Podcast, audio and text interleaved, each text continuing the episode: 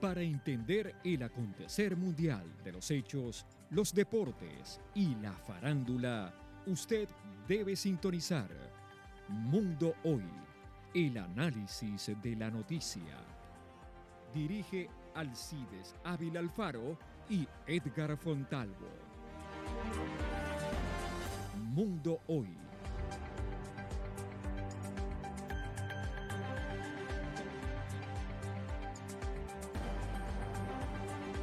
Muy buenos días, bienvenido a Mundo Hoy que se transmite todos los sábados en el, horario de 11 a 12 del mediodía por Bocaribe Radio 89.6.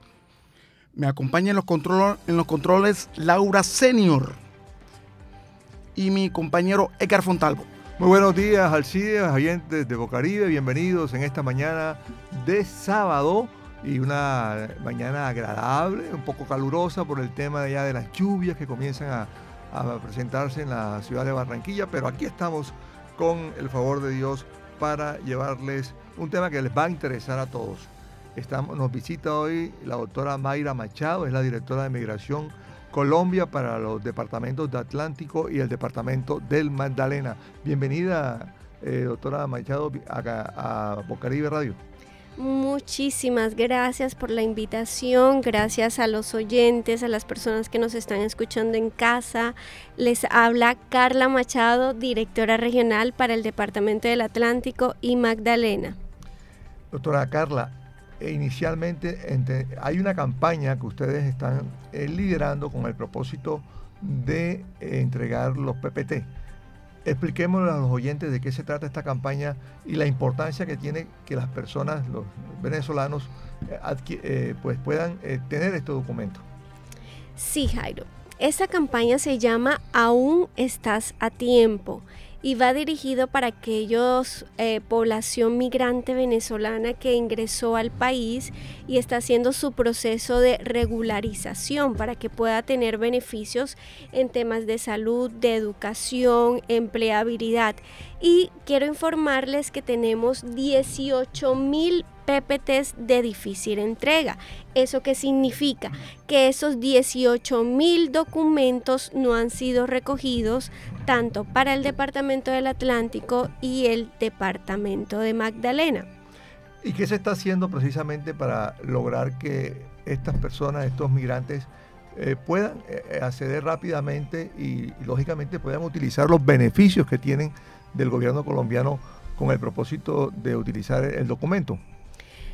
Estamos invitando a que se acerquen a que consulten en un grupo de trámites PPT de parte de la dirección regional al 310. Voy a darles el número que lo tengo aquí, que es, creo que hemos estado haciendo una campaña eh, muy fuerte con los medios de comunicación alternativos y comunitarios eh, para invitarles a que consulten el estado de su trámite, porque puede que su documento haya llegado desde 2021 y las personas no lo sepan. Entonces estamos invitando que nos escriban al WhatsApp del 310 399 7046 y la campaña aún estás a tiempo es llegar a los barrios, llegar a las localidades, llegar a todos los municipios de los dos departamentos que me corresponden a mí. En este proceso de entrega, esta masificación que ustedes están eh, liderando, ya han recibido el apoyo de las autoridades, están trabajando conjuntamente con ellos, me refiero a las personerías, las alcaldías,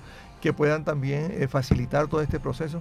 Sí, hemos tenido muchísima acogida, sobre todo tengo que decirle que aquellos personeros y alcaldes del cono sur del Departamento del Atlántico, sobre todo ellos, nos han hecho llamadas, nos han dicho que cuando vamos a llegar con jornadas eh, para no solo entrega de los 18 mil PPTs de, difícil entrega, sino para aquellos procesos que todavía eh, tenemos que hacer. Y es que tengo que eh, contarles que hubo un proceso el año pasado de biométricos que por temas tecnológicos hubo fallas y en este momento tengo 48.534 biométricos que repetir.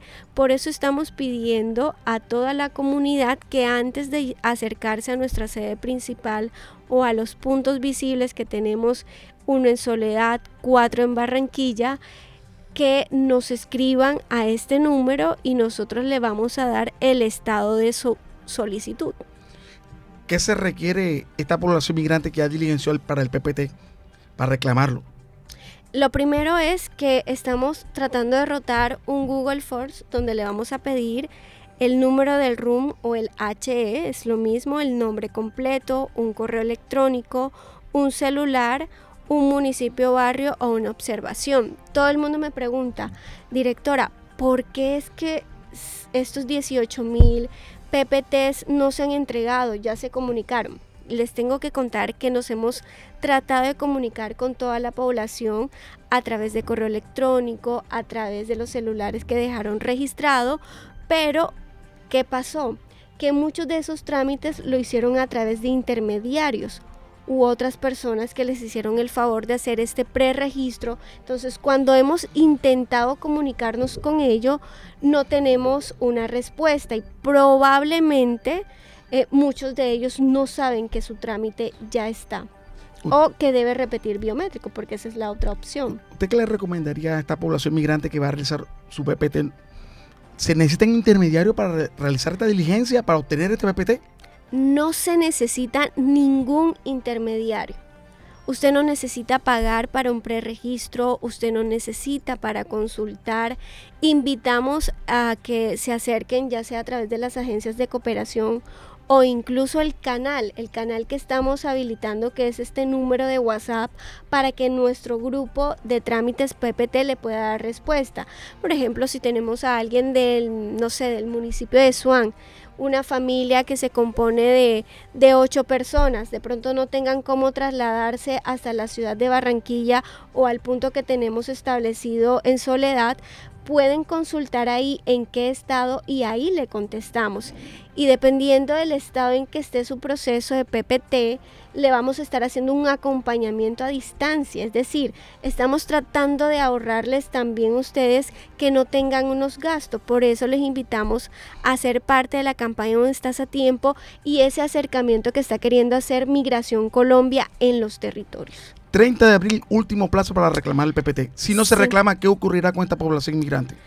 Lastimosamente yo tengo que decirles que nosotros entendemos como esas familias desistieran del proceso y desistir del proceso implica que no van a poder estar a futuro en el país porque van a estar en una condición de irregularidad. Y nosotros pues tenemos otros mecanismos a través de nuestros grupos de control migratorio, de verificaciones, donde podemos hacer inadmisiones o expulsiones y deportaciones dependiendo de la particularidad del caso. Es por eso la importancia que la población migrante haga llegar a sus vecinos, a sus amigos, a sus familiares, consulte. Si usted se acogió al estatuto, consulte en qué está su trámite. Si yo fuera un, inmigrante y, realicé el PPT, no lo reclamé en la fecha que ustedes estipularon, ¿Se iban esos PPT para Bogotá? ¿Serán destruidos? Sí, se van para Bogotá y se destruyen. Esa es nuestra preocupación. ¿Y qué ocurre si ya yo no tengo posibilidad de reclamarlo? ¿Tengo que volver a hacer una diligencia? ¿En cuánto tiempo? No, yo creo que lo, lo más probable, porque estamos esperando que tengamos una respuesta y una directriz presidencial, es aquellas personas que se acogieron al estatuto, que se hizo todo lo necesario como entidad para que lo reclamaran y no lo reclamaron, ese desestimiento es que ya no van a poder volver a estar regulares porque ya hubo un costo económico, un presupuesto grandísimo que se invirtió por parte de la entidad, por parte de la presidencia. Se hizo todo un esfuerzo que no fue recíproco de parte de, la población migrante. Así que las personas, eh, doctora Carla, que nos están escuchando, avisen a sus familiares, a sus amigos, a sus eh, parientes que este es un plazo eh, perentorio, que si no, desafortunadamente van a estar, van a tener problemas porque no van a poder acceder más al documento en Colombia teniendo en cuenta todo el esfuerzo que se ha hecho y toda la campaña y, todo, todos los mecanismos que están utilizando precisamente para que la persona lo tenga, ¿no? Sí, eso es. Que no nos quedemos eh, con frustraciones, que no nos quedemos eh, con pude hacer algo, pude preguntar y no lo hice, con el que mi familia estaba esperando este documento hacía muchísimo tiempo y estamos abriendo todas las canales, estamos haciendo aliados con las entidades territoriales, estamos haciendo aliados con las em, emisoras comunitarias, con las emisoras alternativas, es para darles y brindarles la mano que podamos, porque aquí nos beneficiamos todos. Una población migrante venezolana regularizada permite que se pueda generar mayores beneficios, se les da beneficios a unas familias en condición de vulnerabilidad. Estamos hoy en Bocaribe Radio con la directora para los departamentos de Atlántico y Magdalena de Migración Colombia, la doctora Carla Machado, que gentilmente ha aceptado esta invitación. Usted, y, usted decía de los beneficios, precisamente hablemos de esos beneficios. ¿Cuáles son los beneficios que ellos tienen para que la, gente también, muchas personas que eh, pues eh, no lo han hecho, pues se motiven y, miren las posibilidades que tienen para, para hacer este trámite y estén pues legalmente en Colombia, que es lo que se quiere por parte del gobierno, ¿no? Que puedan acceder a estos beneficios. Bueno, lo primero es que los niños van a poder acceder a la educación. Cuando tenemos la educación podemos disminuir las brechas, em, podemos garantizar una mejor calidad de vida, podemos garantizarles a nuestros niños, niñas y adolescentes que tengan oportunidades y creo que esa es una de las banderas que tiene este gobierno. Em, también van a poder acceder a la, a, a la salud, porque muchos de ellos, muchos de la población migrante, eh, se están preocupando por el PPT cuando tienen un familiar enfermo. Y creo que eso es algo que siempre pasa. Entonces, el tema de la educación, el tema de la salud y el tema del empleo, el poder llevar comida a la casa, el poder sentirse dentro de un sistema económico em, no desde la informalidad, sino que pueden estar en unas empresas, que pueden hacer condiciones económicas para que de ahí se dinamice eh, su economía familiar. Esta población migrante tiene mucho desconocimiento acerca del PPT. Algunos estarán desinformados totalmente y no quisieran realizar o diligenciar este, este PPT. ¿Qué conocimiento tiene usted acerca de la idea que tiene el migrante venezolano? Bueno, en principio todo el mundo decía, pero ¿para qué quiero un PPT? Ese documento no me sirve de nada y así como lo entregábamos, lo encontrábamos en las afuera de las instalaciones tirado. Creo, y yo les tengo que decir, que en principio estábamos tratando de entendernos como instituciones, acomodarnos. ¿Y por qué? Porque se, se hace esta estrategia del estatuto, pero se estaba tratando de engranar todas las instituciones, el sector educativo, el sector de salud y el tema del sector privado que en mucha medida es el que genera empleo y también instituciones eh, de gobiernos que pudieran generar todas las condiciones de empleo. Mientras pasaba eso, pues sí hubo muchas dificultades para que ellos pudieran vincularse a la salud, pero tengo una muy buena noticia y es que de parte del Ministerio de Salud, eh, de las Secretarías de Salud para ADRES y para, em, se me olvidó el otro, Jorge, para ADRES, que es donde ellos los vinculan en una plataforma para tener acceso. Muchos de ellos no aparecía el PPT como una de las posibilidades para acceder y ya aparece el PPT. Y estamos en negociaciones eh, con la cabeza del sector para que aparezca dentro de esa afiliación la certificación del trámite de PPT. Entonces estamos haciendo todas las maneras y todas las medidas para que sí vean que es beneficioso tener el PPT y que no es un documento por tenerlo. Se ha hecho unas mesas de trabajo también con tránsito y ahora ellos pueden también acceder a tener vehículos, a poder conducir. Son otras medidas que lo que nos ha, dado esta crisis es poder adaptarnos. Claro que esta eh, adaptarnos no es fácil sea, ponernos de acuerdo entre de muchas instituciones del sector y que uno pudiera decir que es un mismo estado, pero cada institución tiene sus dinámicas propias y nos vamos engranando ahí. Inmigración Colombia está haciendo lo posible para que se pueda generar una articulación con todas las cabezas del sector. Ahora son las 11 de la mañana, 18 minutos. Vamos a una pausa y ya regresamos en Mundo Hoy.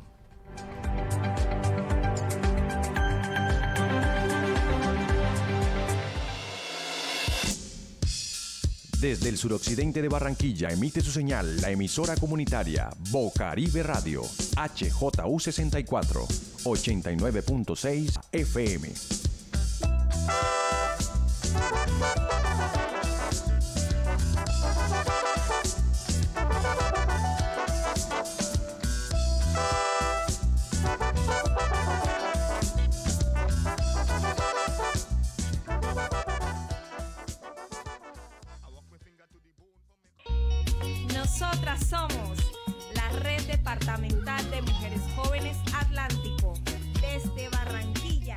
Somos mujeres jóvenes conocedoras de las apuestas de construcción colectiva para la formación, el empoderamiento y la participación de las jóvenes de nuestras comunidades como sujetas políticas. Nos juntamos para seguir fortaleciendo nuestro accionar, seguir construyéndonos de manera sorora y seguir exigiendo que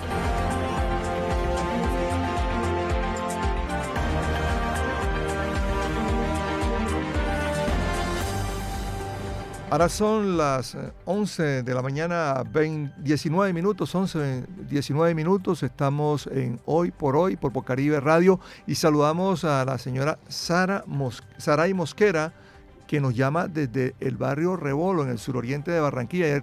Ayer con las lluvias se presentaron inundaciones, nos dicen los vecinos, que a raíz de eh, los problemas que se han presentado con la canalización del arroyo hospital. Eh, Saray, buenos días, bienvenida a Bocaribe. ¿Cuál es la situación que están viviendo? Buenos días. Eh, bueno, la situación que estamos viviendo no es solo desde ayer, ya nosotros tenemos desde el año 2020 sufriendo de inundaciones por parte de la canalización Arroyo Hospital, que nos inunda todas las viviendas del sector. Eh, nosotros ya hemos presentado varios eventos, incluso la Alcaldía Digital de Barranquilla tiene el conocimiento de nuestra situación y sin embargo pues no se ha hecho nada, estamos todavía aquí eh, en esta zona de, inundaciones eh, que anteriormente, hay que aclarar, que anteriormente nunca nos habíamos inundado, mucho menos por el arroyo. Señora Saray, bienvenida a Mundo Hoy a través de Bocaribe Radio. Le habla Alcides Ávila. ¿Cuántas personas han sido afectadas por estas inundaciones en el barrio Rebolo? Bueno, este, más de 500 familias eh, han sido afectadas con la canalización del arroyo hospital. Eh, sin embargo, el día de ayer, este, alrededor de unas eh, de unas 100 familias nos pudimos inundar en este sector eh, ya que no fue una, no una lluvia, digamos, muy fuerte, pero que sí afectó, digamos, a, la, a, esa quinta parte de la población y pues eh, inundando sus viviendas. Eh, el agua que nos salía por las alcantarillas, que nos taponó las alcantarillas el día de ayer y no pudimos, eh, digamos, aguantarlas porque, digamos, lo que tenemos nosotros en el barrio, las casas son unos muritos en entrada para que no nos entre el agua del arroyo. Sin embargo, hay que aclarar que no solo nos afecta eh, la, la, misma canalización, sino que el taponamiento de las de los alcantarillados cuando suceden estos eventos. Pues todas las casas ayer estaban llenas de agua de alcantarilla. ¿Y qué le ha manifestado la alcaldía distrital? ¿Se ha presentado con ayudas? Bueno, hasta el momento no. Pero sin embargo, nosotros no queremos, digamos, ese tipo de ayudas irregulares. Nosotros lo que queremos es que lo que siempre hemos venido pidiendo, que se nos hagan un levantamiento de la vivienda, ya que la, eh, las viviendas, sobre todo en la calle 11, en la calle 17, eh, están sobre debajo de la canalización, sobre el nivel de la canalización, y eh, cuando el, arroyo ya no soporta la cantidad de agua, lo que sucede es que esa agua termina en, nuestra vivienda, cosa que anteriormente pues no sucedía. El, arroyo fluía hasta el caño de llama que no recibía, y pues no teníamos ningún tipo de problema, la verdad. Pero no se ha presentado para presentarle un proyecto de para arreglar el problema que están viviendo ustedes. Sí, lo que pasa es que, eh, según informa siempre la AVI, es que esta es una zona de riesgo, pero, o sea, ellos declaran zona de riesgo, pero no hacen nada. No hacen absolutamente nada, incluso eh, a través del medio de UAS eh, nos habían comentado sobre un proyecto de, compra de viviendas y tampoco, pues, se hizo nada. Eh, actualmente lo que se brindó a algunas familias, no a todas, alrededor de unas 19 familias, eh, se encuentran en arriendo. Son las personas, eh, algunos viven, eh, lo que ofrecieron fue unos arriendos temporales mientras solucionaban lo de la compra de las viviendas o sobre la levantada de la casa. La verdad es que nosotros estamos en incertidumbre, por lo menos en mi caso personal, que yo vivo con una persona adulta mayor y mi mamá tiene comorbilidades de hipertensión arterial y también ella es prediabética y también tiene problemas con la tiroides. Entonces ella recibe muchos medicamentos. Eh, los médicos le han recomendado guardar mucho reposo, estar tranquila, no vivir este tipo de situación de estrés. Y pues lamentablemente el día de ayer se me puso un poco mal por la situación como la, eh, estábamos lidiando, porque pues, yo soy la cuidadora de ella. Y entonces, eh, como nosotros en las casas, como medio de protección, tenemos son unos muros en las entradas eh, para el mes de diciembre nosotros los, eh, los, habíamos quitado porque es muy difícil entrar y salir de la casa porque los muros son muy altos. Entonces optamos por quitarlo para que mi mamá pueda salir y entrar normalmente. Pero eh, nos habíamos percatado que como ya habíamos llegado a la época de la lluvia, me tocó al día de ayer colocar unas tablas, colocar varias cosas para bloquear la entrada en caso de en caso de, de, las inundaciones y pues así pasó el día de ayer que el agua se, se metió por todo el barrio y eh, me tocó bloquear las entradas, entonces mi mamá un poco desesperada porque no estaba el muro de protección que nosotros mismos hacemos, que ni siquiera la alcaldía es capaz de hacerlo, sino nosotros los mismos vecinos eh, autogestionamos esos muros y los hacemos como medida de, que nos dé el tiempo suficiente para levantar las cosas. Porque, como así lo había dicho, no solamente nos inunda el arroyo, sino cuando se taponan las alcantarillas, que sale el agua por los inodoros, por las alcantarillas de los patios, que sale por los por todo el sector, por todas las partes de la casa, por todas las partes de la casa, eh, y nos terminan inundando la casa. Ayer estuve, como estaba sola con mi mamá, me tocó así como le estaba diciendo, eh, bloqueé la entrada y me puse en el patio a sacar agua por la por el por el lavadero porque no, no agua, eh, el agua se estaba represando y me tocó llenar como tanques mientras el agua caía del techo. Entonces eh, terminó de todas maneras metiéndose en mi casa, pero por lo menos alcancé levantar. Bueno, muchas gracias. Se nos cortó la comunicación con Saray, pero bueno, ya había dicho lo fundamental, la situación de Saray Mosquera, una de las afectadas de las inundaciones en el barrio Rebolo, en el suroccidente de Barranquilla. El problema tiene más de dos años, no se ha podido resolver. Se está esperando que la alcaldía resuelva, pero el drama es permanente con las lluvias y ya comenzaron a presentarse estos inconvenientes. No se ha presentado la alcaldía para darle solución a estas 500 familias que se encuentran afectadas en el barrio Rebolo y que posiblemente si siguen las inundaciones se pueden presentar problemas de salud graves y especialmente para la niñez. Bueno, y seguimos con nuestra invitada especial en el día de hoy, eh, la doctora Carla Machado, que es la directora de Migración Colombia para los departamentos de Atlántico y Magdalena. Doctora, eh, las organizaciones eh, de venezolanos en estos departamentos también se han vinculado. He visto por Twitter que están apoyando, que están tratando también de hacer todo lo posible para que los migrantes pues tengan este documento.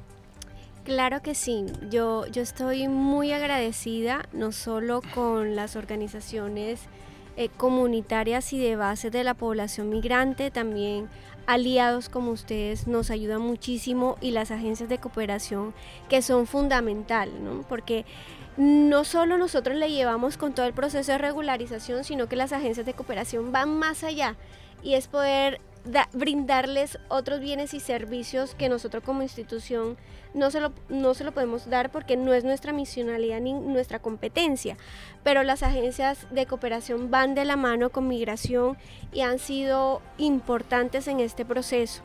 De hecho, les contaba em, que del 3 de abril al día de ayer tenemos un corte y una buena noticia. Hemos podido entregar 495 PPTs de esos tan famosos que nosotros le llamamos de difícil entrega. Entonces, de 18 mil ya tenemos 495 menos. Eh, se está haciendo el ejercicio. Lo que nos toca es ponernos como en marcha, como ponernos un poco más en, ese mensaje de poderlo llegar, porque aunque pareciera ¿no? que este mensaje ya lo hemos divulgado lo suficiente, conocemos que hay condiciones eh, y municipios y lugares que están muy alejados que probablemente no les llega la información, no les va a llegar el, un Twitter, no les va a llegar la radio, no les va a llegar el Facebook. Todavía está por hacer más y tenemos que hacer más y Migración Colombia va a hacer más. Y por ejemplo, en el departamento del Magdalena, que es tan grande, aquí es más pequeño el departamento nuestro, no, pero el departamento del Magdalena me imagino que es más difícil, sobre todo que la, población venezolana es flotante, quiero decir que están buscando el trabajo, están, se trata también de cuestión de, de, vivir, de, de, tener los alimentos. Y otra cosa es que la población venezolana migrante es muy inestable. Hoy está ahí en Barranquilla, mañana puede estar en Bogotá o está en Cali. Ellos son inestables totalmente, no se van a establecer en una sola ciudad sino que ellos van buscando la oportunidad donde se encuentren muy bien, donde pueden encontrar una oportunidad buena de trabajo. ¿Cómo hacen ustedes para encontrar a esas personas? En el voz a voz. En el voz a voz es que hemos estado llegando a esa población.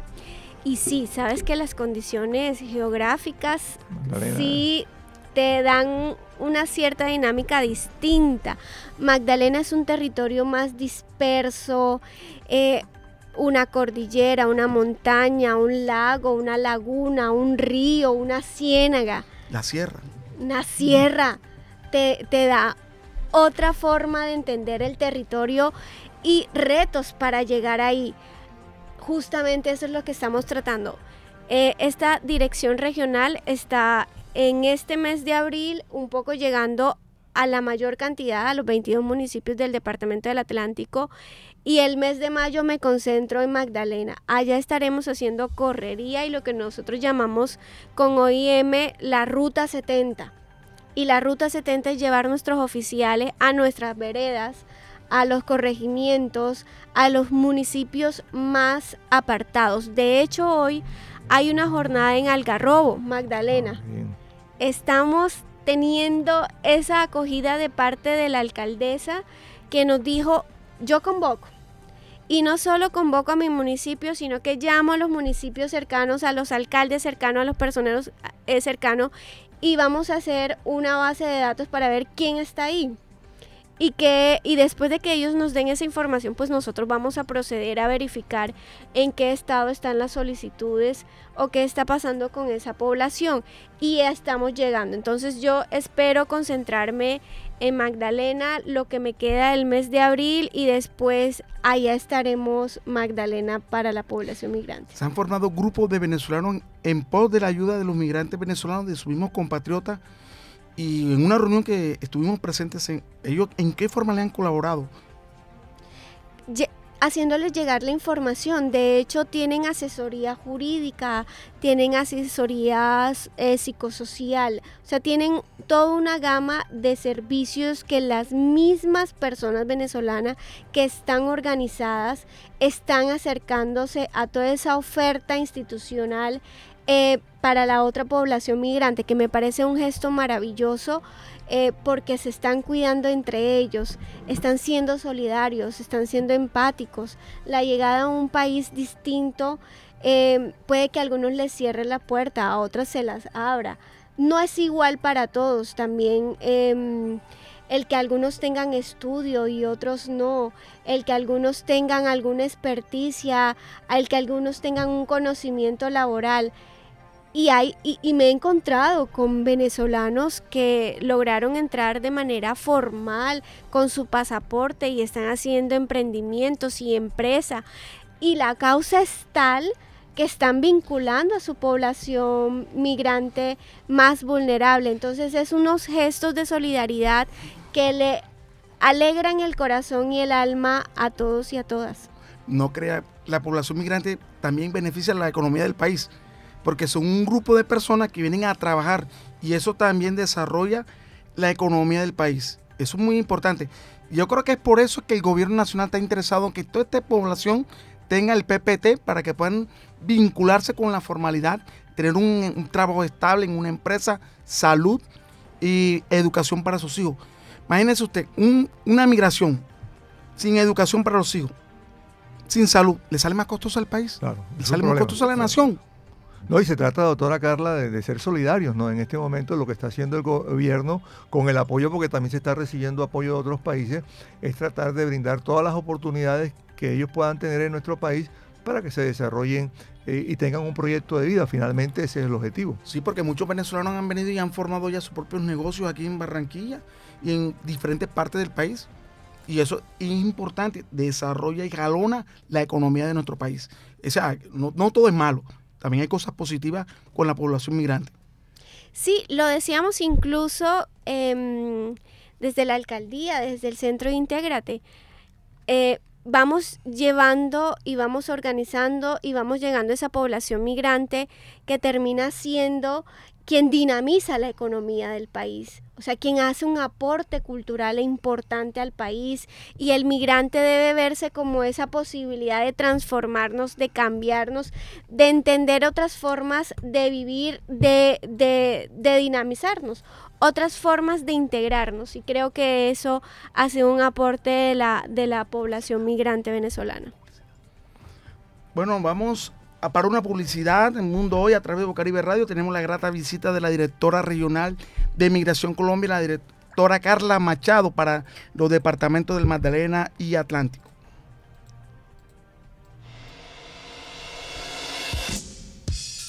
Desde el suroccidente de Barranquilla emite su señal la emisora comunitaria Bocaribe Radio, HJU64, 89.6 FM.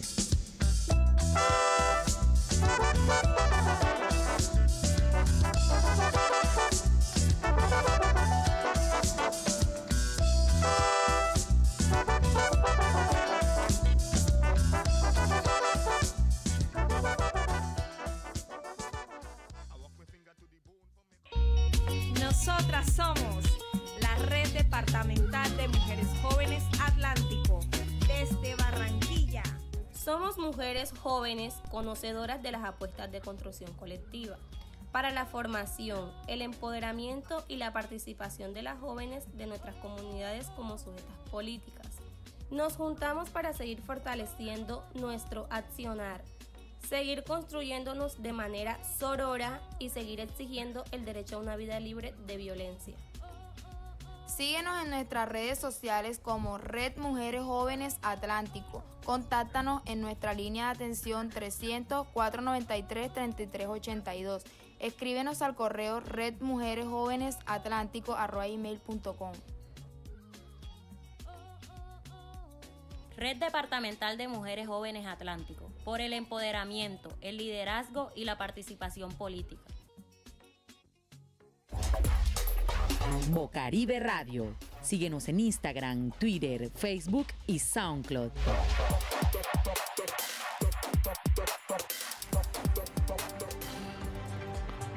Ahora son las 11 de la mañana, 35 minutos. Estamos en Bocaribe Radio, en el mundo hoy. Saludamos al dirigente comunal Armando Redondo, del barrio La Manga. Hay un grave problema con el servicio de agua. Armando, ¿qué es lo que está pasando? Bienvenido a Bocaribe. Eh, muy buenos días, señores periodistas, mi hermano. Gracias por este espacio para que eh, muchos sectores de Barranquilla conozcan la problemática que estamos viviendo aquí en el barrio La Manga. Eh, es una problemática que tenemos durante muchos años. En el 2016 que me posicioné como presidente de la Junta de Acción Comunal, comencé a batallar y se hicieron muchas metas de trabajo y trató de mejorar el servicio, pero últimamente el servicio ha empeorado, ya que tenemos muchos meses que el servicio nos lo quitan eh, a las 6, 5 de la tarde y nuevamente paulatinamente viene llegando como a las 4, 5, 6 de la mañana. Esta es una problemática, digo yo, que nunca terminar y los habitantes del barrio La Manga y sus alrededores como que están acostumbrados a vivir con la problemática. Pero ¿cuál es el motivo? ¿Cuál es la causa de, de este, de, de prácticamente más de 12 horas sin el servicio, ¿no? Diariamente. Claro, en, horas de la madrugada, de la noche, eh, no tenemos no tenemos el servicio. O, o no tiene presión o, o, se ha ido, lo han quitado. Y cuando hago la denuncia y hago los videos que a usted le consta como periodista, automáticamente mejoran el servicio por uno o dos, tres días nuevamente llegamos a la problemática. Y la problemática que he, he visualizado como líder es que los metros cúbicos que están enviando al barrio La Manga ya no, ya no dan abasto, ya que La Manga ha crecido paulatinamente en el mismo sector. Y estamos hablando la, la, la zona la zona crítica de en qué sector es, eh, es, y más o menos cuánto cuántas viviendas afectadas por esta delicada situación. yo diría que eh, eh, mis hijos viven en el barrio de Ciudad Modesto, entre Ciudad Modesto y La Esmeralda, y se está presentando el mismo problema. Y es, digo yo que son el barrio Nueva Colombia, el Edén, me quejo. O sea que parte del suroccidente, ¿no? parte del suroccidente y usted como periodista tiene, tiene conocimiento de la problemática, porque siempre nos ha apoyado en esta denuncia que hacemos a través de su prestigioso noticiero que siempre está. Bueno, señor Armando, se avecinan las lluvias. El año pasado se produjo una tragedia en el suroccidente, especialmente en el barrio La Manga, cuando se cayeron las casas, se deslizaron totalmente. ¿Qué ha hecho el distrito? se han acercado para prevenir una vez más que no vuelva a ocurrir este hecho trágico, en, especialmente en, la manga. Yo le digo el llamado a la, a la, a la, alcaldía de Barranquilla, a nuestro alcalde Jaime Pumarejo y, a la secretaría, doctor eh, eh, Alberto Salán, hermano, que los arroyos nos causan problemas en la problemática que estamos viviendo y los terrenos son inestables, mi hermano. Ahí eh, eh, medio medio ahí han visitado los sectores, pero no se le ha dado una solución definitiva a ese terreno que está corriendo constantemente, ya que ustedes como periodistas saben que el barrio La Manga y los barrios vecinos estamos en ladera, constantemente están eh, llorando agua y corriendo agua permanentemente. No, porque se han visto que esa misma población que se le cayó las casas han vuelto a construir en el mismo lugar y eso da a entender que la ayuda no ha llegado de parte del distrito para esas personas damnificadas. No ha, llegado la ayuda como debe ser, la ayuda se la dieron durante tres meses y hasta ahí nomás. Y lo, lo, preocupante es que esos terrenos nuevamente eh, están siendo habitados y son terrenos que no están aptos para vivir y, y nos acarrea problemáticas. Ya la, la, la vía de, principal, ya el doctor Rafael Lapón, que es nuestro amigo, tiene conocimiento que nuevamente comenzó a, deteriorarse. Y últimamente hemos tenido accidentes en, la Loma de la Manga, ya que eh, por ello la manga eh, se está deteriorando y tuvieron que ser trasladados los, niños al centro de Barranquilla a recibir la clase y están pasando la ruta de buses escolar. Esto le está causando trancón constantemente en la vía principal. Bueno, gracias, señor Armando Redondo en Mundo Hoy a través de Bocaribe Radio 89.6 dando a conocer la falta de agua, en, especialmente en los barrios del suroccidente, en La Manga, Nueva Colombia y La Esmeralda. Gracias, doctor Armando, por prestar... muy amable por su prestigioso noticiero y que Dios nos lo bendiga a todos. Bueno, vamos ahora mismo a unos breves, breves mensajes y regresamos a Mundo Hoy.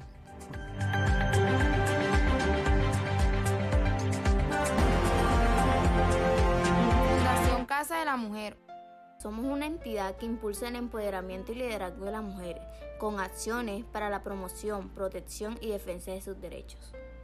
En nuestra casa encontrarás información de nuestras actividades y proyectos, orientación y remisión con entidades y organizaciones aliadas.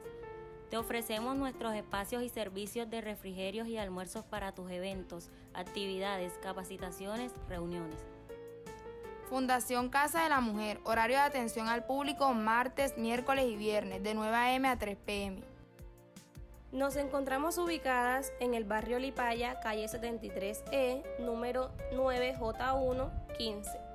Contáctanos en nuestra línea de atención 300-493-3382. Escríbenos al correo casa de la mujer bq.gmail.com. Nuestra casa te recibe, te informa, te orienta.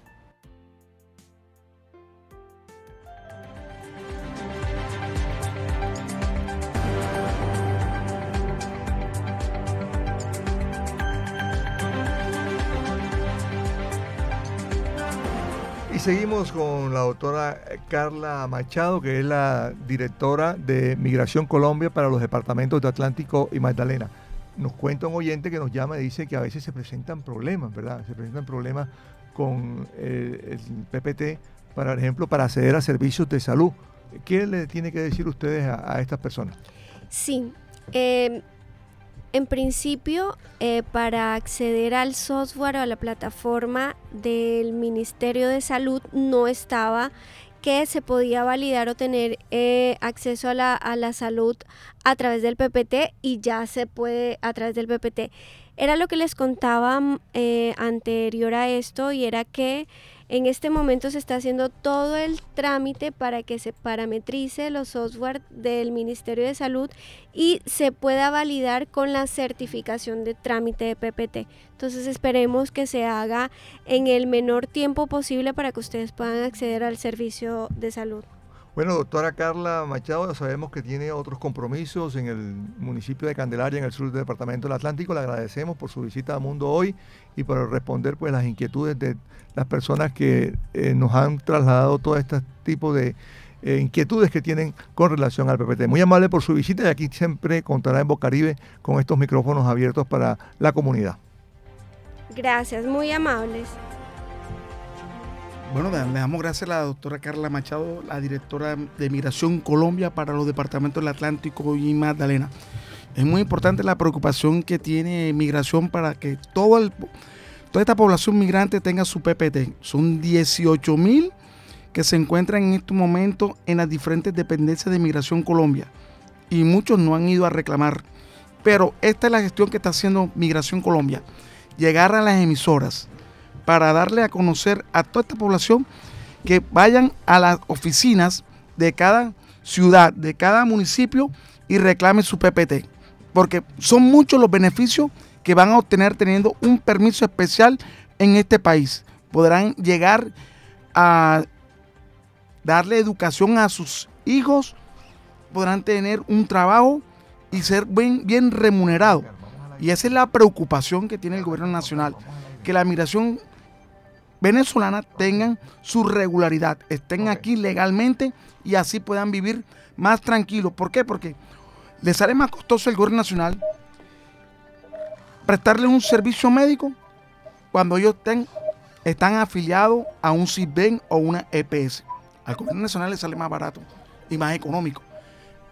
Ahora son las 11 de la mañana, 45 minutos, 11, 45 minutos. Seguimos en Mundo Hoy con la comunidad, porque aquí, aquí nos interesa hablar con nuestros oyentes y que la comunidad se entere de lo que está pasando en diferentes sectores de la ciudad de Barranquilla. En el caso particular del barrio Boston, donde se proyecta la instalación de una subestación eh, eléctrica y en ese sector y ha habido movilizaciones por parte de la comunidad que supone a la eh, construcción de esta subestación. Saludamos a Wilmar Martínez, que es de la Veeduría Ciudadana. Wilmar, muy buenos días, bienvenido a Bocaribe Radio. Y en este momento, ¿cómo se encuentra este proyecto? Muy buenos días, sí, habla Wilmar Martínez de la OZ. Adelante, Wilmar. De la Veeduría Funcional. Eh, estuvimos hace unos días allá en el sitio donde se está llevando a cabo la subestación y hubo una reunión de vecinos en la que eh, expresaban de que no había no había la socialización adecuada, no la hubo. Hay mucha gente de la tercera edad, ah, estamos hablando de arena, polvo y aspectos de índole ambiental que afecta a adultos mayores que tienen enfermedades prevalentes, una serie de irregularidades por parte del proyecto USME que pues ellos aparecen como una subestación del estadio, porque se supone que eso iba a ser primero, si iba a ser diseñada en el estadio el Romelio, si no estoy mal, creo que el de la 72, y por protesta de la gente no se hizo por allá, por esos lados, entonces vinieron y se hicieron acá. Eh, otro detalle es que cambiaron el uso del suelo de residencial a industrial para poder llevar a cabo esto toda una serie de aspectos que no nos parecen muy claros y la, la, la comunidad lo expresó en ese día, en su momento. Eh, otra cosa también es que se especula que van a haber tres líneas de 110 mil voltios, o sea, más o menos unos 330 mil voltios, que es de línea subalterna y no han presentado a la comunidad un estudio de impacto ambiental y la idea es que la comunidad quiere solicitar un concepto de Ministerio de Salud, solicitar una presencia para formar una mesa de trabajo con ellos y ver con claridad todo lo que realmente está pasando aquí. el POD del barrio Boston creemos que está siendo violado porque este es residencial y está en un plan especial de manejo y protección del Prado, lo que se llama PMPP. E eh, específicamente, ¿dónde se va a colocar esta estación, señor Wilmer Martínez? Sí. Específicamente, ¿en qué dirección se va a ubicar esta, esta estación eléctrica? Es en la 46 con calle, si no estoy mal, creo que es calle 70, calle 68, 70. 68 más o menos. Cerca, cerca del Sur Salcedo. ¿Ah? Cerca del Sur Salcedo, el parque. Sí, um, aproximadamente en la 46, pues nosotros bajamos ese día y llegamos exactamente al portal sí. Wilmar, y ya comenzó la construcción. Sí, ahí están ellos, están rompiendo pisos, increíble, y, no hay una socialización adecuada y están rompiendo pisos, están metiendo las líneas ya, y la gente está muy descontenta porque hay muchos adultos mayores en la zona y el otro detalle es que una subestación maneja maneja una cantidad de líneas, de, por lo menos de baja tensión, de media tensión y de alta tensión, que eso generan unos campos electromagnéticos y en ese aspecto hay ciertos estudios que eh, han asociado directamente el tema de la energía de los 50 hercios con el problema que aparece en niños, que es leucemia infantil. En ese aspecto también un problema, los ancianos que están inmunodeprimidos y hay, lo que vimos bastante en la comunidad era que había bastante adulto mayor y son las primeras víctimas en esta en este en, en todo este proceso pues y que nosotros aportamos ya a las a uno de los no, de los guías de los líderes que aportamos aportamos unos estudios en lo que efectivamente se asocian ciertas patologías porque el tema de la, de la radiación no es que la radiación te vaya a matar de un solo, es que la, el veneno lo hace la dosis.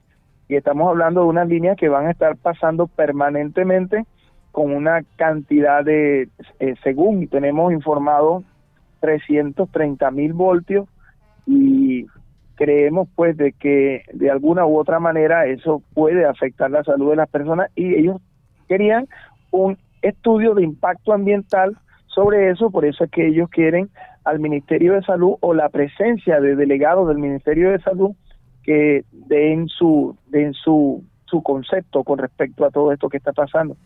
hay mucha desconfianza. Señor el hecho de que hay... Sí, dígame. Señor Wilner Martínez, antes de la construcción de esta planta, la empresa realizó reuniones, socializó con la comunidad, le explicó cómo iba a ser construida, qué eran los beneficios o no había ninguna clase de beneficio para la comunidad. Imagínense que eh, nosotros nos enteramos porque eh, primera vez que nosotros, bueno, yo personalmente voy, eh, primero la veeduría había ido en otras ocasiones, nosotros nos enteramos de que no, de que ellos no le socializaron debidamente, eh, según tenemos entendido, y van la Junta Acción Comunal, eh, al parecer eh, querían cooptar únicamente la Junta de Acción Comunal y tú sabes que la Junta de Acción Comunal no puede tomar una decisión que va a afectar el común de la, de la población ellos tenían que haber reunido a toda la población y hacer una socialización completa con todo el tema y explicarles cómo, qué se iba a dar ahí, cómo se iba a efectuar y todo, todo eso. Porque la cantidad de voltaje que va a pasar por ahí es, es amplio y efectivamente ahí había un escenario que es deportivo y una cancha, cambia, sí. una cancha, exacto, y se cambia el uso del, del de residencial a industrial con el fin de poder eh, llevar a cabo eso. Ahora, otra cosa que nos enteramos que me parece triste es que la empresa Energía Colombia, yo creo que se llama, concesionario que lo está haciendo, demandó a varias personas, incluyendo adultos mayores, y lo está demandando por estar obstruyendo ese proyecto, siendo que ellos lo que están haciendo es reclamando por su calidad de vida y por el poco tiempo que les queda aquí en la tierra vivir decentemente. Por Dios y lo demandan. Esto, esto es algo inaudito, yo veo eh, absurdo. Wilmar, y que usted sepa, ¿hay alguna algún recurso que hayan presentado los las vedurías o, las organizaciones eh, de sociales para eh, tratar de, de aguantar el proyecto? Sí, ellos en este momento se encuentran con unos abogados, inclusive respondiendo las demandas, las diferentes demandas a cada una de las personas, porque eh, no sé, coloquialmente se dijo de que mm, se quieren quedar con las casas de algunos o algo así, pero eso fue algo que se expresó ahí, no, no, no doy veracidad de eso, pero sin embargo sí fueron demandados por unas cantidades de dinero y he visto gente adultos mayores demandados porque están reclamando que sobre su su terreno, sobre su casa, sobre su vivienda, van a hacer un proyecto que los está atropellando definitivamente. Entonces, no, no, joder, increíble. O sea que la situación en el momento es que el proyecto se está ejecutando, pero en medio de las protestas y los reclamos y seguramente pues las acciones también judiciales de la comunidad, ¿no?